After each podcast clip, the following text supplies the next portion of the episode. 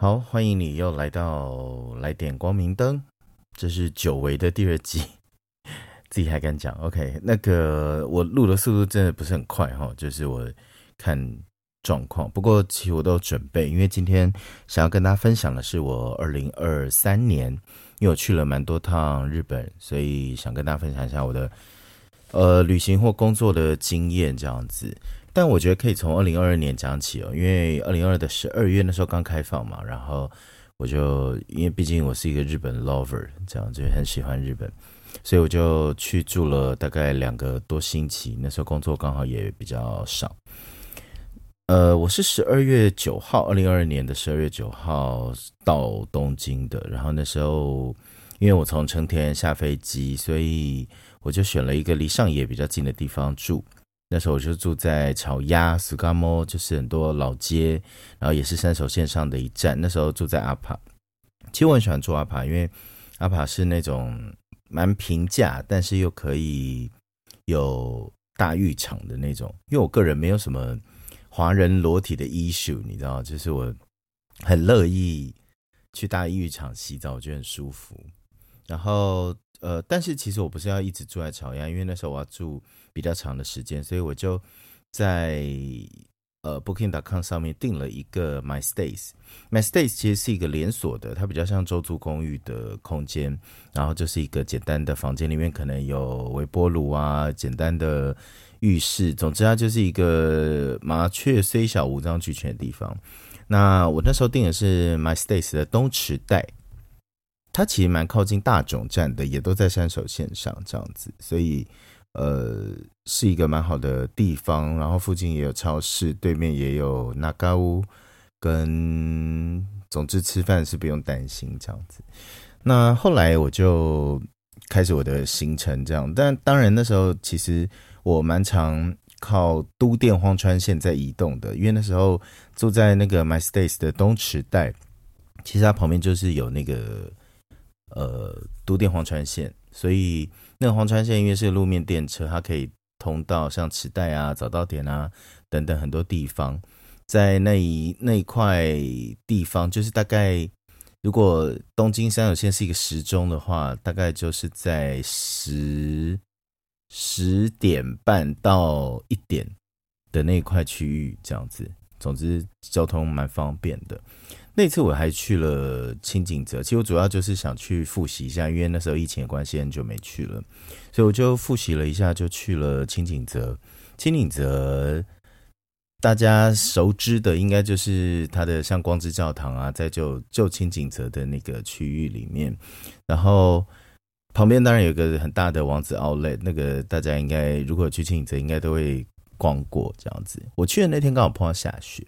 然后下雪就是在那个有一它有一个湖，然后沿着那个湖大概走了一小段，但是因为下雪的关系，所以我也不敢走走太远，因为怕会滑什么的，就是有点紧张。太久没有面临面临这种场合这样子。然后讲到下雪呢，其实我在中间呃十二月二十号的时候也去了一趟北海道。呃，我是第一次去北海道，在那一次，然后我从东京搭飞机，就是搭国内线。那时候我记得，其实如果你是第一次坐呃日本的国内线，从不管什么地方到北海道，它其实都会有一个 welcome fare，就是你点网站的时候，你就会发现有一个呃欢迎的价钱会比较便宜，单趟大概两千多块，不到三千块台币。就是很方便，而且还可以带一个行李这样子，所以我那时候去了札幌，那时候刚好还有那个圣诞市集在大同公园，然后那那时候我是住那个船舶饭店 Vessel，然后那个饭店的早餐就是被形容是，嗯，什么不日本前几名在那个 Trip Advisor 上面，所以那那几天我住的蛮快乐的，然后在北海道。玩玩的也很开心，因为我第一次去，就是有种进大观园的感觉，很很很很像什么都觉得很新鲜。因为我没有住过那那么连续几天都是下雪的地方，这样。然后那天我还去了小樽，小樽那个运河啊，然后像很多地方其实都很漂亮。哦，我今天的所有的行程跟大略的过程，我都会讲的比较简略一点，然后辅助一些文字。总之，就跟大家分享我那那时候做了些什么这样子。对，所以去了小樽之后，隔天我就从北海道再搭飞机回到东京，然后再回到我的呃周租公寓 My Stays 东池袋。但那时候因为，而且其实 My Stays 的东池袋它附近就有那种 Coin Laundry，然后饭店本身周租公寓本身也有洗衣服、烘衣服的地方，所以其实都很方便。不然说实话，要住两三个礼拜，衣服也真的是会不够穿，因为其实真蛮冷的。好，这是那一趟，然后那一次我就是过了圣诞节，在六本木看完灯海之后，我就回来了。呃，二零二三年呢，二月呢，我又去了大阪，因为那时候是我们公司的员工旅游，然后员工旅游就大家先去。那时候我因为工作的关系，我比较晚到，所以呃，我没有跟他们一起住在南海瑞士饭店，我就是又订了阿帕，在新呃在梅田附近，然后它叫做五梅达 Tower，它就是。梅田塔，然后它是一间新的那种早餐可以吃到下午一点的那种设计，这样子。一楼还有卖很好吃的水果吐司，那间真的蛮新的。就是大家如果最近有想要去大阪或梅田的话，可以考虑看看。我现在最近常常看它都是客满的状态。那那一趟就因为只有三天两夜，所以我就是也是吃吃喝喝。跟朋友，然后去逛了这个凌空城的 Outlet 这样子，然后顺便再回到机场，然后回台湾。其实那那些行程，那那几天的行程虽然很满，但真的蛮快乐的。因为晚上我们还会去呃梅田啊，就是那种居酒屋啊，或是那种比较呃有卡拉 OK 吧的地方，玩的蛮开心的，在都要么丘唐山町这样子。OK，继续到了二零二三年四月，我又去了一趟北海道，因为那时候刚好有个假期。然后那一次是我的全市区行程，但因为我是早上到的，也就中午左右就到了，所以那时候也没办法 check in，所以我就决定先去那个 Outlet 千岁那边的，因为它就在呃新千岁机场跟市区的中间，所以我就先去。那去了之后。当然，我觉得它蛮贴心的，就是它的那个 Outlet 是有是全部都在室内的建筑，也就是说，即使下雪，你还是可以逛。对，不觉得很棒吗？对不对？好，然后那次在北海道在札幌，我住在那个博野的 Grand Bell，对 Grand Bell 的饭店，然后它是比较靠近 Suzukino 的，比较靠近博野站的。对，这个这个饭店。它也是，呃，五脏俱全的那种，就是也也是不大，小小的。然后因为那时候四月了，但是北海道其实都还是五度左右。总之是一个，如果你想复习冬天的话，你很适合可以去北海道四五月去玩，这样子会会，如果你不怕冷的话，会很开心。接下来就是到二零二三年的八月，去年的八月啊，去年八月是因为 Summer Sonia 的关系，那时候当然去看，然后也有部分去工作，然后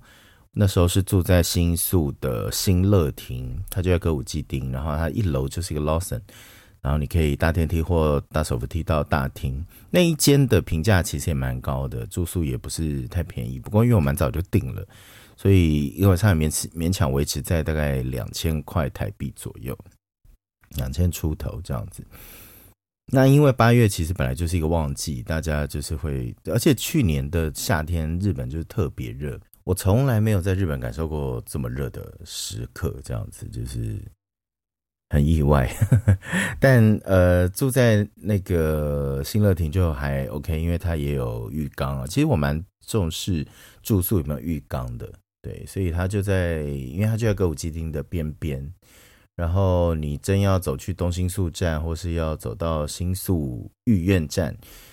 或甚至走到新宿站，其实大概都是十分钟以内的距离。这样子，我觉得它是一个蛮好的地方。接下来是呃，二零二三年哦，七月的时候，我有我去了一趟名古屋加大阪。那时候七月是为了要看美梦成真的演唱会，Dreams Come True。然后那时候在名古屋巨蛋买到票了。所以我就去，那刚好在大阪有一个工作，所以我就住在名古屋，然后搭新干线去大阪工作这样子。我那时候是住在名古屋的荣町萨开萨开丘，那荣町是一个很繁华，但也很像歌舞伎町的地方，就很多的夜生活都集中在那里。但是住在荣町也还不错，附近吃的东西就非常多。然后你想要买的东西，走到荣町旁边往大须观音站走的话，你就会走到那条最重要的那一条街，就它也是有个名古屋有一个塔嘛。然后那个塔的那一整条其实就有很多逛街的地方，所有的百货连在一起。而且名古屋开特别晚，它不是像东京、大阪那种可能八点八点半就没了，它有些开到九点半、九九点之类的。总之，有些店是开的比较晚的，然后名古屋也有一些比较辣的东西，因为你在日本几乎很少可以吃到很辣的东西，这样都是七味粉啊，或是一些比较甜或亚萨西的料理，就是比较友善的 料理这样子。对，所以呃，名古屋那趟我在那边吃到蛮多蛮辣的东西，像那种辣的咖喱啊，然后比较红味增啊，然后。呃，像那种比较炒菜热炒式的东西，在那边也比较容易点得到。对，然后呃，我去大阪的那次，去大阪那次是呃去工作，所以我跟呃要谈事情的伙伴，我们就约在新斋桥的 Parco Parco 百货。新斋桥的 Parco 地下二楼呢，还是三楼？忘记了。地下，总之它有一个美食街，那个美食街里面有一家叫赤白的店。那个赤白，我跟你说，那家店我这我这辈子一定要再去个去它个十次八次，因为实在是太幽默了。那家店那个幽默是说，他用很法式的方式来做日式料理，真的非常好吃，因为那个。口感啊，口味啊，都是跟你想象中日本料理很不一样。然后是一个喝红白酒的地方，所以它叫赤白。那他希望你去那边尽量多多喝一点酒，就是其实那些是下酒菜的意思啦。就是我跟老板娘问的感觉是这样子。对，所以你七月的时候就去了趟名古屋加大阪，那时候住在呃名古屋大帕荣町这样子。九月的时候又去了一趟大阪跟东京，生日的时候，然后那那时候在大阪是住在新斋桥，因为朋友呃也带小孩去，所以我就去找他们。那那时候是住在 Fresa Inn，Fresa 香铁香铁 Inn，它在新斋桥帕路口的附近，走路大概五分钟左右巷子里面。那它也是。呃，五脏俱全的那种，其实日本很多都是这样了，就小小的房间，但是什么都有。然后它的早餐也好吃，然后它的柜台其实是有那个一直都有饮料，它甚至变成一个咖啡店。其实我看蛮多人坐在那边谈公事啊、打报告啊等等的这样，然后费用也收的很便宜。那去大阪的时候，去了几个地方，蛮好玩的。大阪的时候去了活生生博物馆，其实它就是今年三分松林要举办的地方，它就是在那个万博的那个场地。然后活生生博物馆里面就是有很多，你可以看到动物就在你面前，就是它是那种呃人跟动物都生活相处在一起这样。然后，比如那大嘴鸟会用水龙头喝水啊，自动水龙头，这样觉得好厉害。然后那种呃，像水獭啊，其实你当然呃不能伸手摸，但是其实你是可以摸得到的那种距离。就总之是是一个很快乐的地方。然后还有一只白色的非常大的老虎，然后鳄鱼啊等等。但这些危险性的动物当然都是有框起来的，这样只是你可以很近的看到。总之那天是蛮快乐的，然后它有一些装置艺术啊、水族馆啊等等的。在后来呢，就生日前前一天，我就去了东京，就是从大阪坐新干线去东京这样。然后去东京就是跟朋友会合，然后有几个我们几个处女座的朋友就一起过生日。我们去了东京的一个饭店叫安曼，然后安曼饭店它有一个下午茶的 set，这样那时候刚好。其实九月大概日本人就开始有万圣节啊，什么节这样子，就是他们很认真在过节，所以就已经开始有万圣节的 set，所以我们就吃了一个下午茶的 set，然后加上一个就是它有红白酒、啤酒等等的，就是有一个喝到饱的九十分钟。那那天是蛮有趣的，因为呃，其实安曼的楼层很高，它即使在 lobby，被安排在窗边的话，你就可以看到那个东京的很大一片的夜景。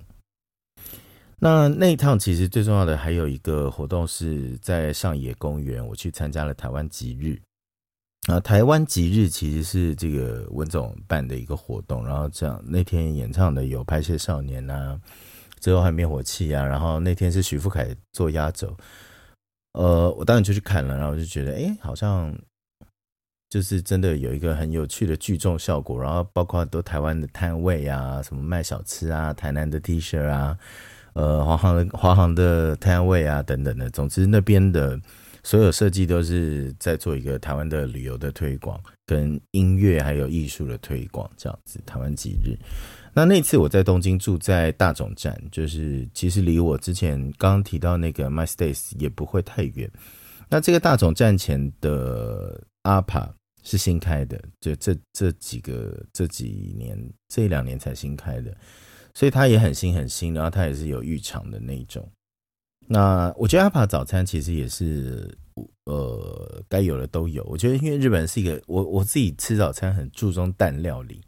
那日本就是一定会有蛋，它就算不管什么玉子烧啊什么的。还有，必须说，我记得我在名古屋的那个荣丁的阿帕吃到的那个早餐，阿帕的早餐，因为它有那个煎蛋，就是就是半熟的煎蛋，它只煎一面这样子。什么沐浴烧，应该是沐浴烧。OK，我记得三个字是这样写，那真的是我吃过最好吃的煎荷包蛋哎，好棒哦！到现在还想起来，就觉得哇，好好吃这样。OK，所以呃，其实我觉得住，如果你不是很，如果你是那种真的要跑很多点的话，我觉得住真的可以省下来。其实像阿帕这种连锁的，我我自己一直很好奇，阿帕怎么不进台湾？我觉得阿帕进台湾应该也会蛮有市场的。OK。好，然后十月份呢，因为那时候呃，我的歌手去东京录音嘛，那时候要跟啊那个小 K 七，就是阿 K 拉的团员这样子，跟放浪兄弟的合作，所以我们就去待了一一几天啦，一段时间。那几天我们是住在五反田，五反田其实就在平川的旁边，然后离羽田机场非常近。那我们是搭这个全日空。然后从松山飞，住在也是 My Stays，但是五反田的 My Stays 其实是比较呃高级一点的，就是它是在可能比之前提到的那个 My Stays 东池袋，可能设备再稍微好一些些，这样子更像更像家这样，所以我们就在那边住了几天，总之也工作的蛮开心。然后十一月的时候，我又去了一趟冲绳。去冲绳当然就是也是有个两三天假。其实冲绳真的是很适合快闪的。我那趟回去，其实我有点受到那个大头。你们知道有个大头，就是他呃最近写了一本书，用压川把京都放进口袋这样。然后他那个那个大头呢，他。就是有一天的冲绳来回快闪，我就有点心动，但我我再也没办法去一天，我就想要住个一两晚这样，所以我就去住了三天两夜。我礼拜哎四天三夜，